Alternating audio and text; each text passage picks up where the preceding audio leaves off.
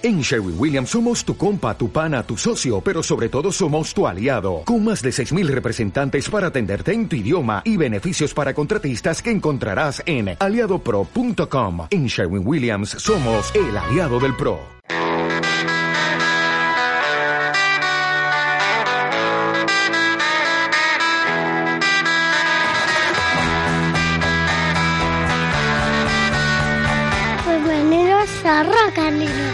Presenta Mateo.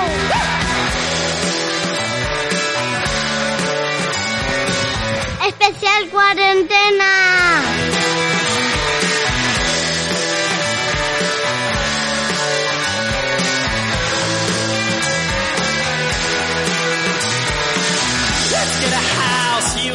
Hola, soy Mateo. Estamos aquí en Rock Andino con Alberto, Muy con buenas. Manuela Hola, que nos va a hablar un cuento que, que nos regaló papi, papá y mamá a- el otro día que nosotros nos lo leímos unas cuantas veces y nos moló un montón. Sí, ¿y por qué os lo regalaron? A ver qué pasó.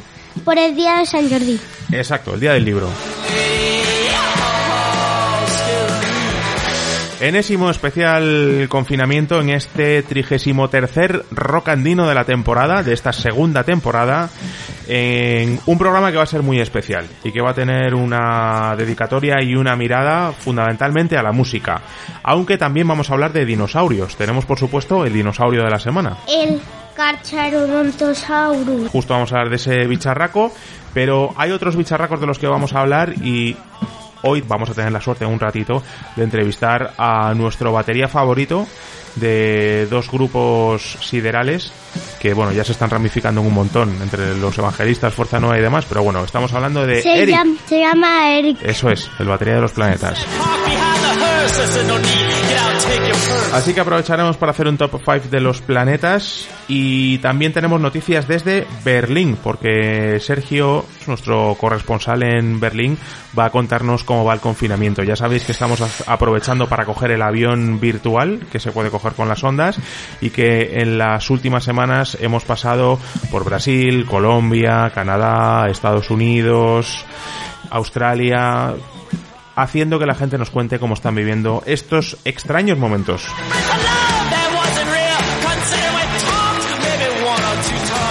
Por supuesto tendremos el momento Pink Floyd, pero vamos a arrancar con Manu, que nos va a hablar de el libro. ¿Sí? ¿Perdona? A, E, I, O, U. ¿Quieres que... pero que quieres una sintonía propia para tu sección? Sí. Venga, a ver, a ver esta qué te parece.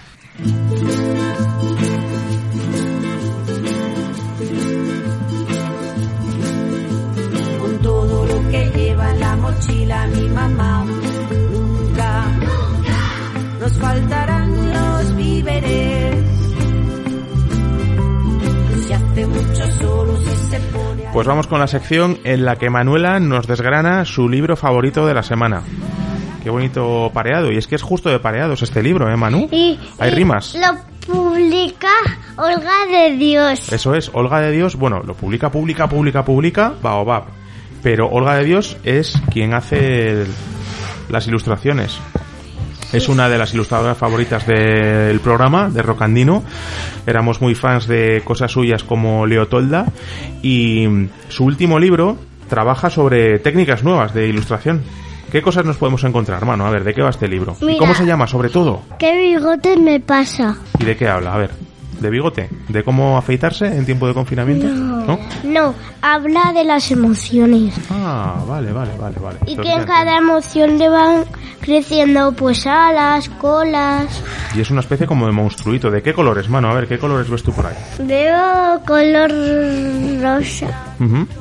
Y también, Hombre, es que rosa son monstruos ese. claro, por aquí también, ¿qué hay? Todos los monstruos que hay ahí son rosas. Vemos tonos, Menos los monstruos estos de miedo. tonos fluorescentes, ¿verdad? Vemos por todas partes. Vemos mucho naranja. Bueno, luego colgaremos Sí, unas ese fotos en... naranja, Y ese naranja lo tengo yo y es muy bonito. Mm. Ese tipo de naranja así. Luego... Mira, esta es de contento. Y mira, eh, está contento. Cuando va al parque de atracciones le salen unas alas. Y al final lo que nos dice es que es importante que sepamos entender las cosas que nos pasan, los sentimientos que tenemos y que los comuniquemos para Han poder ordenarlos, ¿verdad? Han rompido un juguete. juguete y entonces se pone triste, en otros tiene miedo, muy bonito el dibujo del miedo, ¿verdad? Como con entes fantasmagóricos, con técnicas nuevas, la técnica del spray. mira. Sabéis que mm, nuestra amiga Olga de Dios tiene su estudio en Lavapiés en el que va probando constantemente formas nuevas de poder ilustrar historias para niños. En este caso, no solo es Olga la que hace el libro, sino que está acompañada de María Leach, que es la que hace los versos. ¿Cómo le? Y a Manu le encanta el nombre de María. ¿Sí? Siempre está poniéndole a sus muñecos María, María, María. Así es, le flipa mucho. Es un hombre muy portugués y muy portuguesa o pseudo portuguesa es la canción de la semana en este rocandino.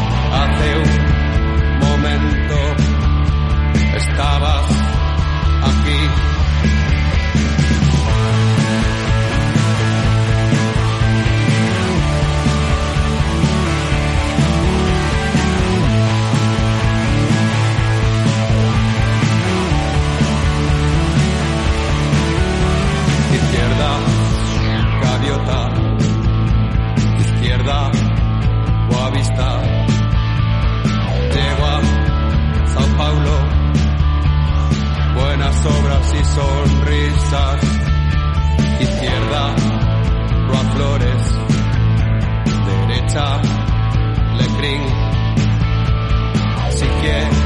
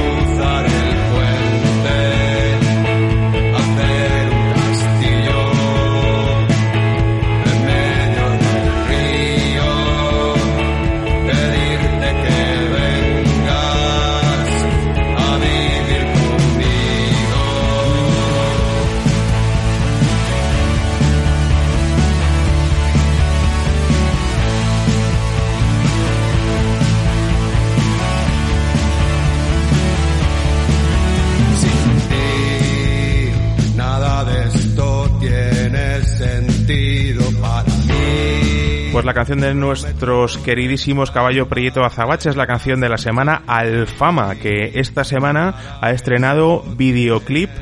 Eh, es uno de los cuatro temas que se incluye en su EP debut, Madrid 40 de agosto. Es un tiro pop. El vídeo es muy divertido porque se ha estrenado desde el confinamiento que nos ha tocado vivir y muchos amigos han y hemos contribuido a aparecer en ese videoclip. Y ahí tenemos a un poquito disfrazados, eso sí, pero a Manu y a Mateo tocando batería y guitarra.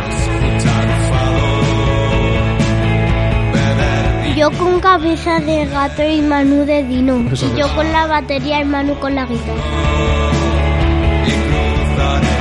Bueno, y mucha más gente trabajando en este videoclip tan bonito de los Caballo Prieto Azabache, que ya sabéis es un grupo que va a dar mucho que hablar y que recomendamos siempre desde Rocandino y al que le tenemos muchísimo cariño. Nos va a servir como fondo, querido Mateo, para hablar del dinosaurio de la semana. Y ya que tenemos aquí a Manu, podías hacer la careta de El dinosaurio de la semana, ¿te parece? Sube un poquito la música abajo y lo dices, ¿te parece? Venga. El dinosaurio de la semana.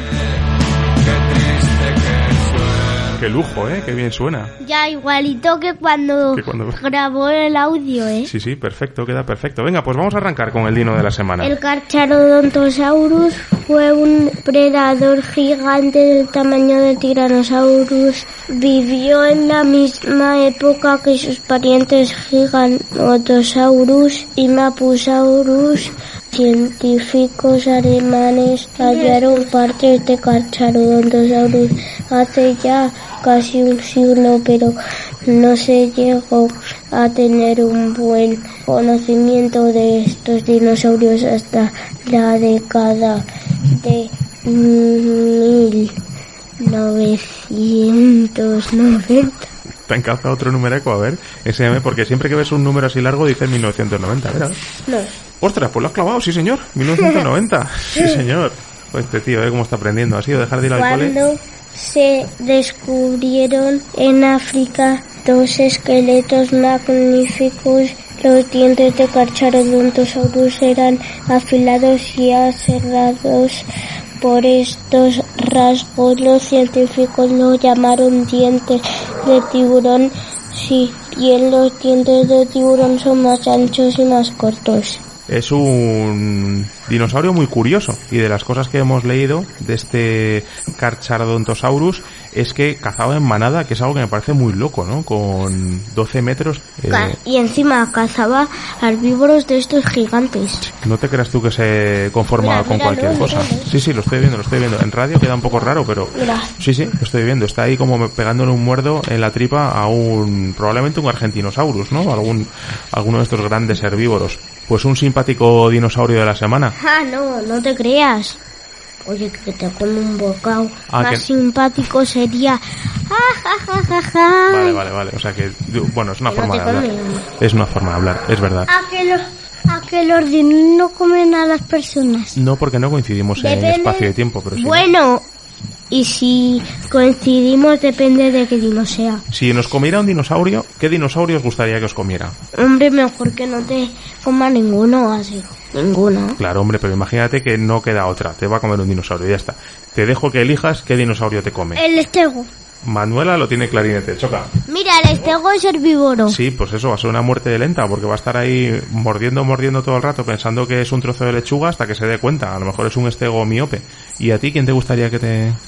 Claro, es que no quiero decir un velociraptor. Mm. Sí, los velociraptores deben provocar una muerte bastante lenta y dolorosa. Yo casi Se preferiría... tiran encima, es que son. Sí, sí. Yo preferiría un triceratops, fíjate. Un También son triceratops súper astutos. que, me, que fuera un triceratops porque se ha confundido. ¿Sabes? Que me clavara el asta y fueron así una muerte rápida. Y nada, pues me sacó... ¡Ay! ¡Ay! Pensaba que era un tronco. Y ya está. Qué bonito tema, ¿verdad? Para este confinamiento. ¿qué te- ¿Cómo acabará esto, chico? Acabaremos hablando de cosas mucho más esotéricas. Escuchad. Pues yo mejor un trodón, que son que es el dinosaurio más listo de todos. ¿Arrancamos con un top 5? Sí. Venga. Racandino. Au. En radio muy pequeña. En esa tarea, la corona no escatimará esfuerzos.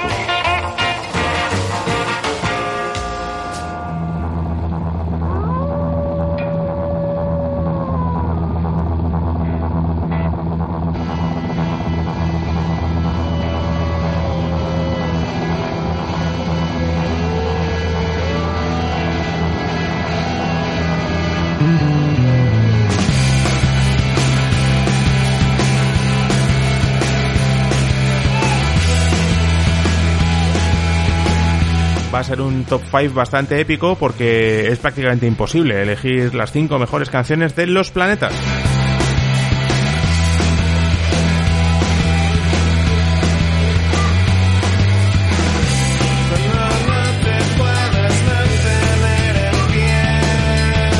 En el número 5, Mateo, Eh, desaparecer.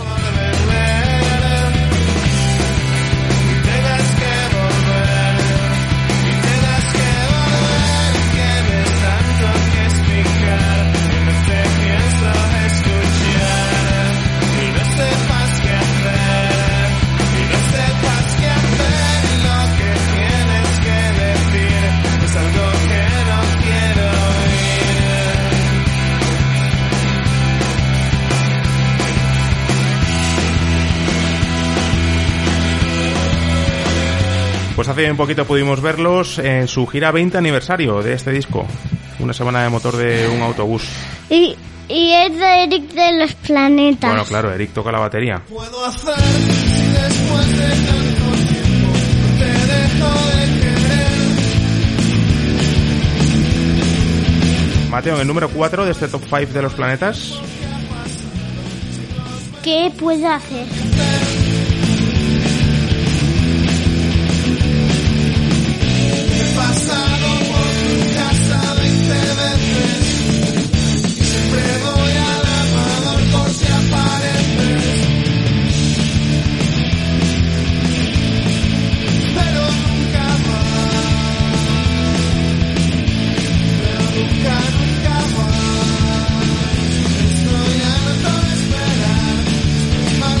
¿No crees que nos vamos a quedar solo con la primera etapa de los granadinos Los Planetas? Porque de su último disco también colamos una en el top 5.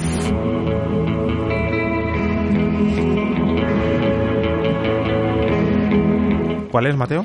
Espíritu olímpico.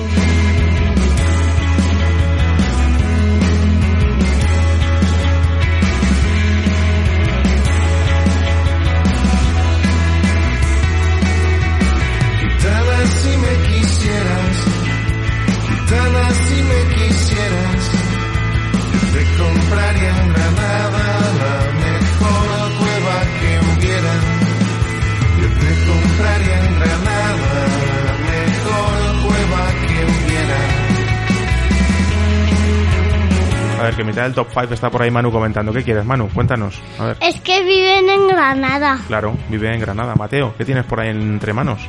O sea, es impresionante la capacidad que tienes para hacer varias cosas a la vez, ¿eh? Está gobernando el top 5 con su libro abierto de los dinosaurios y además manejando... ¿Qué, qué tienes entre manos? ¿De qué son esos cromos? De, Fantas de Fantasy Riders. Y además se pueden hacer juegos. Vale, ¿te parece si vamos a la siguiente canción de los planetas? Ya que estamos en un top 5 y estamos acercándonos Sí. peligrosamente Sí. al número 1. ¿En qué número estamos? En el número 2, ¿verdad? Sí, ¿Cuál es? vas a verme por la, la tele.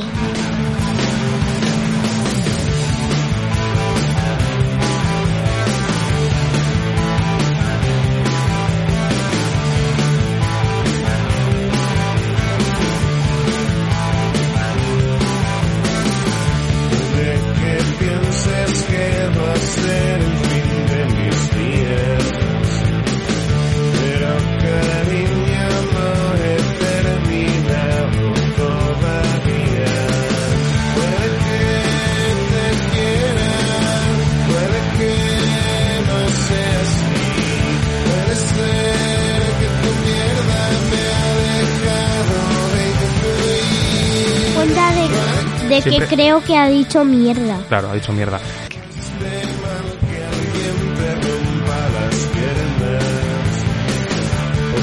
Pues justo vamos a hablar con él ahora mismo, vamos a emprender un viaje en las ondas como el número uno del top 5 de los planetas, que es... De viaje.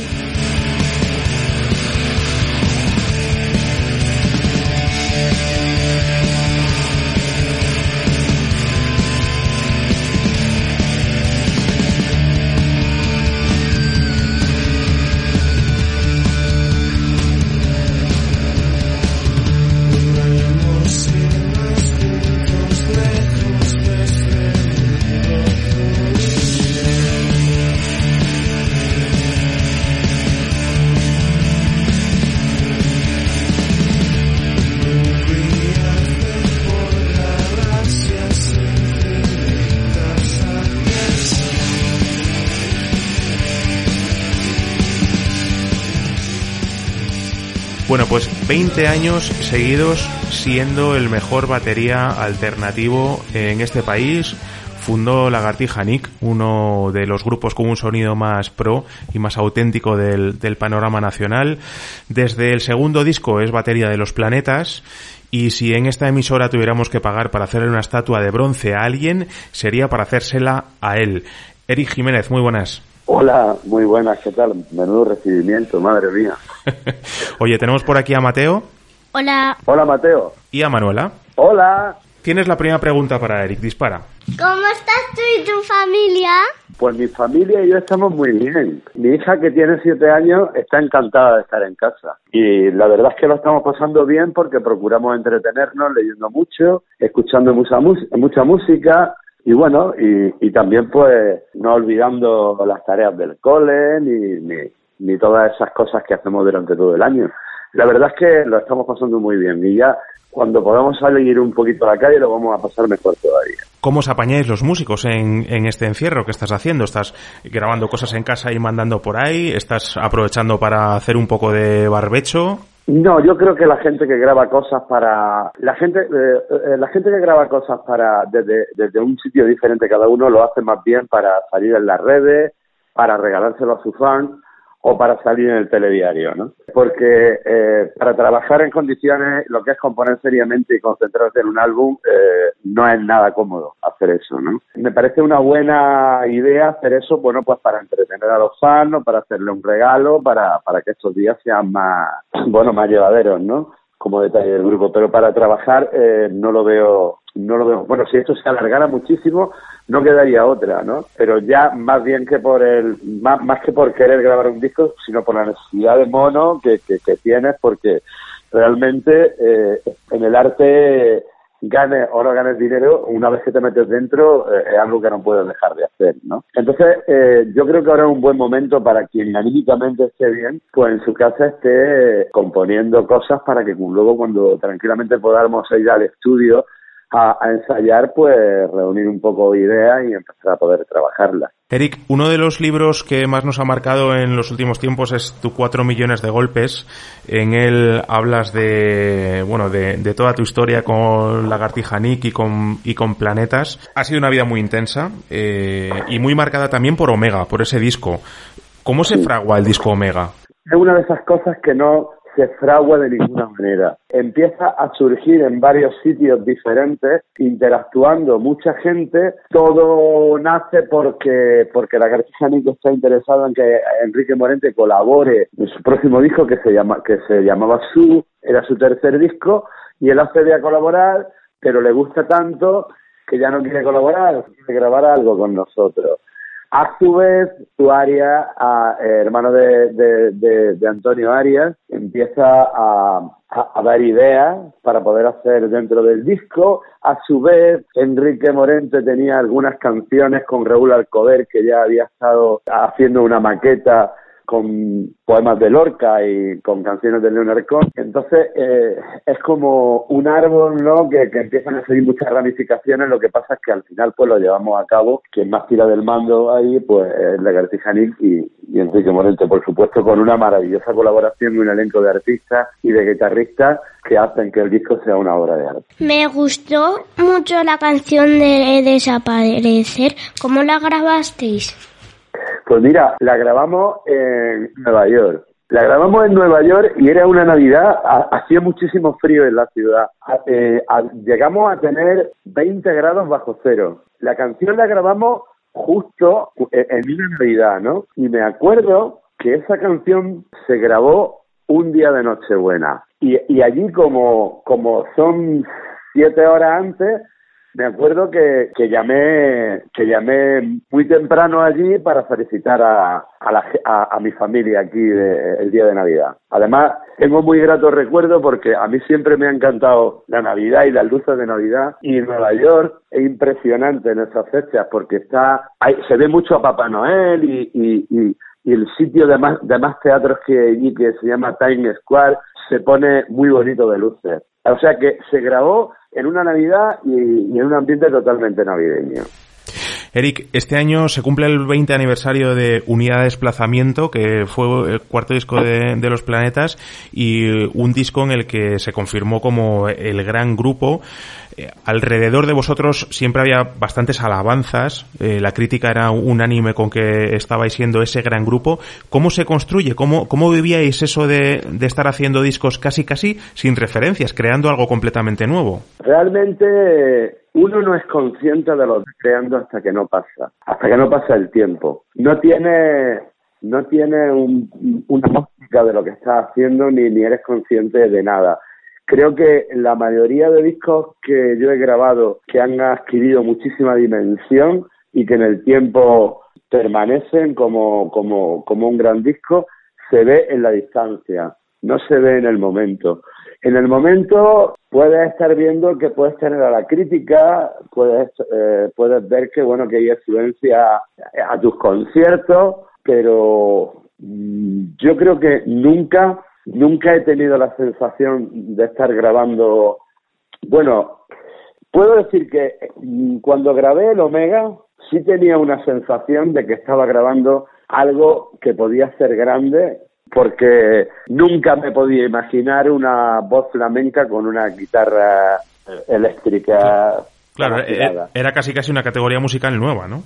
Exactamente. Entonces ahí sí me daba la, me daba la sensación de que se estaba haciendo algo que iba a dar que hablar. Tampoco tenía una visión de que eso podía podía llegar a, a que le gustase mucho a la gente. De hecho, es un disco que ha ido creciendo con los años porque al principio, vale, entró bien, pero respecto a las ventas que había en aquella época, tampoco se vendía tanto el Omega. Y bueno, y con Planeta yo creo que nunca nunca hemos sido conscientes de lo que de lo que estamos grabando en ese momento de, de poder intuir que se está eh, grabando algo genial a mí me da, la, me da la sensación que eso se, se ve cuando hay un poco de distancia en el tiempo. ¿Por qué te gusta tanto la batería? Me gusta la batería porque es de las pocas cosas que, que me defiendo.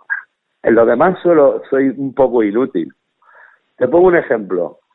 Si yo cuelgo un cuadro en mi casa, para colgar el cuadro en mi casa probablemente tenga que abrir siete agujeros, porque casi nunca se me queda el cuadro recto. Sin embargo, en la batería me defiendo, ¿sabes? Lo que pasa es que me gusta mucho la batería porque, para empezar, a nivel didáctico, tú en el colegio das, matemáticas, ¿verdad? Sí. Pues mira, en la batería resulta que lo que estamos haciendo con las manos y con los pies son divisiones, son sumas, son restas.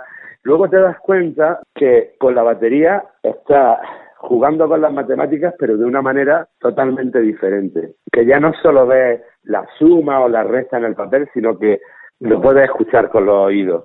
Luego es muy bonito cuando te sientas en una batería y coges las baquetas, las baquetas son de madera y al darle a los tambores es un sonido y una contundencia que te recorre por todo el cuerpo. Y es una sensación muy bonita, muy potente y algo que recomiendo a, a todas las personas que, que prueben alguna vez tocar la batería. Bueno, llegado el momento, llegabas a partir hasta siete pares de baquetas, ¿no? Por, por concierto, casi. Sí, sí, y, y, bueno, y ya, y cuento en el segundo libro, que bueno, el segundo libro yo creo que saldrá para febrero, cuento una anécdota que que una vez con la cartija Nit partía tantas baquetas que, que, entonces una vez estaba estaba en el escaparate de una tienda de música y un y, un destello me iluminó los ojos y eran unas baquetas de metal. Bueno, no sé bien de qué material eran, pero eran como de hierro. Entonces yo digo, joder, esto es un chollo porque así no voy a ahorrar muchísimo dinero en material. Y me acuerdo que fui a ensayar y hice un repertorio con la cartija y me costó carísimo porque me cargué casi todos los platos,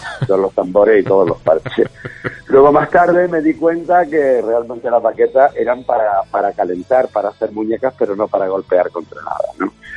Sí, la verdad es que la batería es uno de los instrumentos más caros. Es uno de los instrumentos más caros porque continuamente hay que ir cambiando parches, las baquetas, cuando se rompe un plato es bastante caro bueno, Eric, pues nos quedamos con las ganas de echarnos encima ese nuevo libro que va a salir en febrero, esperemos.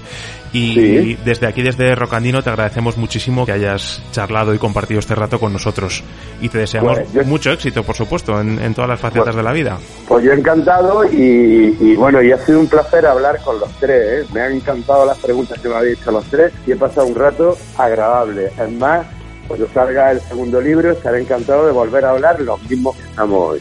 Ah, pues estupendo, te tomamos la palabra. Adiós, Eric. Estupendo. Adiós. Venga, hasta luego. Adiós. Adiós.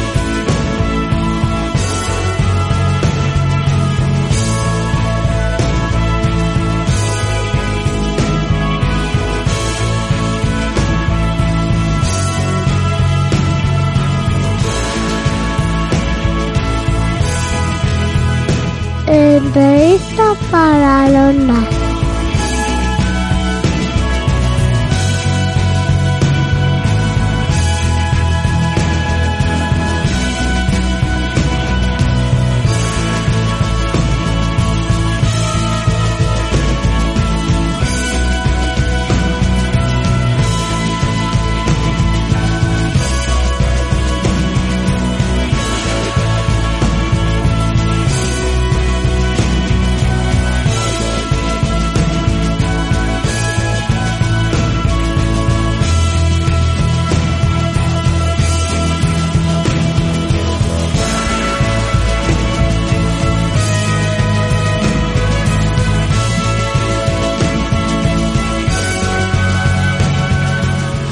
Bueno amigos, pues hemos entrevistado a Eric. Soy más gente. Es lo más cerca que vamos a estar de la Copa de Europa. Es una entrevista Champions.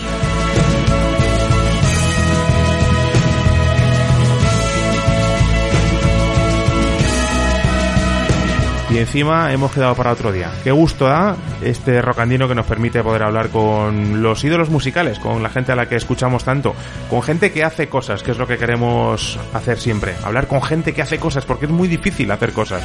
Más difícil de lo que parece.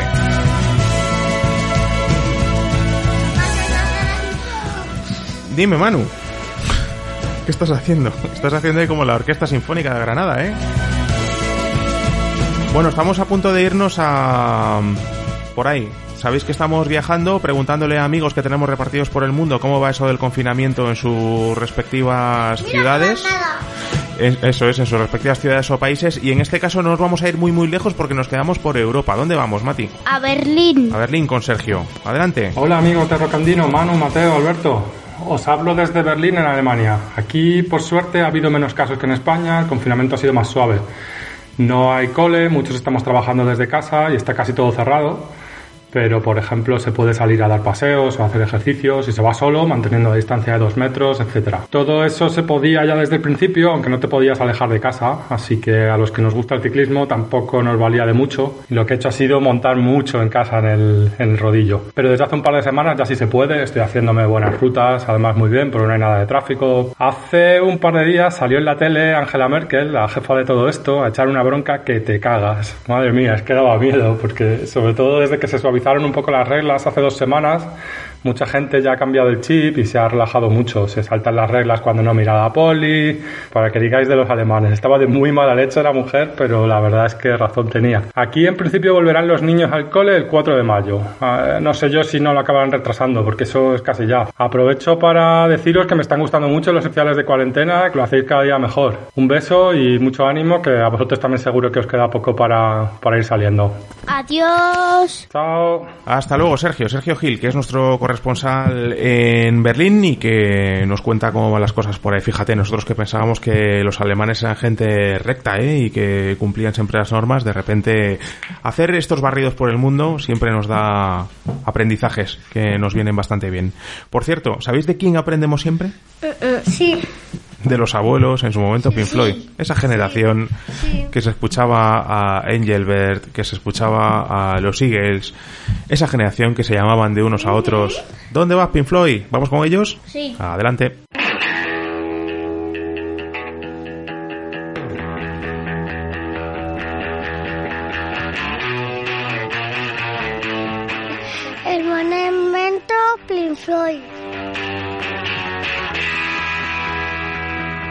Este momento en el que la gente moderna le cuenta a los carrozas qué es lo que tienen que escuchar de verdad y que nos gusta hacer en directo en estos tiempos de confinamiento. Abuelo Miguel, muy buenas. Muy buenas. ¿Cómo va, cómo va la vida por ahí? Bueno, aburrida, pero haciendo, le- leyendo un poco, haciendo alguna tontería, nada. Aburrido. Con ganas de Hola. salir ya de una vez. Hola, Mateo. Cuéntanos qué nos recomiendas para esta semana de confinamiento. Bueno, esta semana os recomendaría, es de Van Halen. Tienen una canción del primer álbum que publicaron en 1978, que es precisamente de ellos, pero que está considerada el guitarrista, que, que es el, son dos hermanos, ¿no? Son músicos de neerlandeses, pero tienen pasaporte estadounidenses. Y Eddie Van Halen es el guitarrista, miembro fundador de la banda, junto al hermano Alex, que está considerado por la revista Rolling Stone como el octavo guitarrista de la historia. Eh, Ese es muy conocido por la técnica llamada tapping. Y en un solo de guitarra de la canción Erupción eh, está considerado el segundo mejor de la historia según la revista Rolling Stone y Guitar World. Tiene, bueno, es, no es muy largo, pero suena muy bien. Y tiene un, un- un historial bastante grande, ca- 14 álbumes más, eh, 15 álbumes y más dos en directo, y el último lo hicieron en 2015. Yo recomendaría la canción esa de- del primer álbum, Erupción.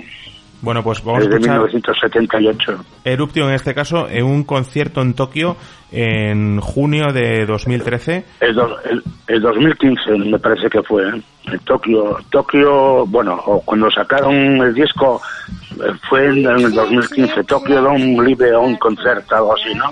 Eso es. Bueno, por, por aquí Yo creo que- 2013, pero, pero es posible que se hayan equivocado estos de Spotify. No, no, a lo mejor el concierto lo dieron, pero bueno, no, es que eso lo grabaron, el, el disco Sí, que- lo grabaron en el Que, concierto. que lo, que lo editaran en- y lo sacaran a la venta en el 15 a lo mejor, ¿no? Sí, pues luego en el 2012 hicieron el penúltimo, que esos son de, es- esos son en directo, los demás ya son todos álbumes de estudio, son. Tienen Van Halen 1, Van Halen 2, hasta eh, títulos muy raros como 1984, el 5050, el C2 812, pero, eh, son un poco, como son muy heavy metal, son un poco raros también. Adiós, adiós, abuelo. Mirar, Un abrazo, abuelo. hasta luego, un besazo. Adiós, un besazo.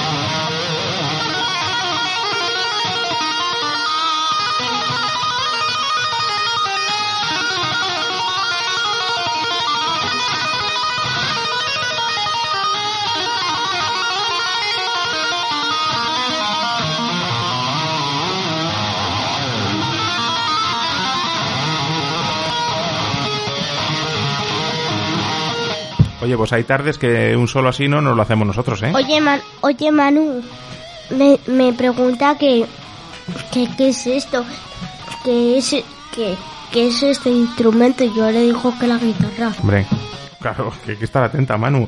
Si en vez de estar leyendo qué bigotes me pasa mientras habla el abuelo Miguel, estuvieras escuchando, te habría dicho que la, la revista Rolling Stone considera que es el segundo mejor solo de la historia.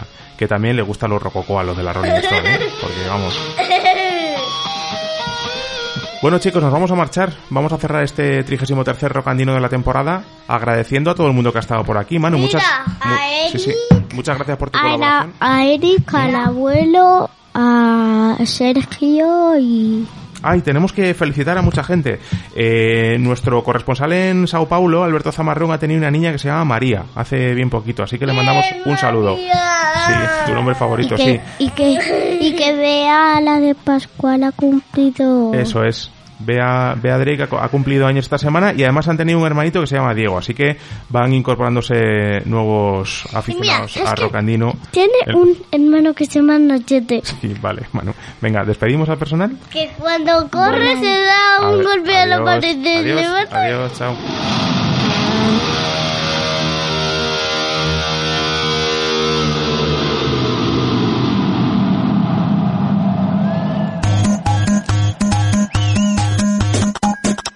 Radio muy pequeña punto pon. Pon. Com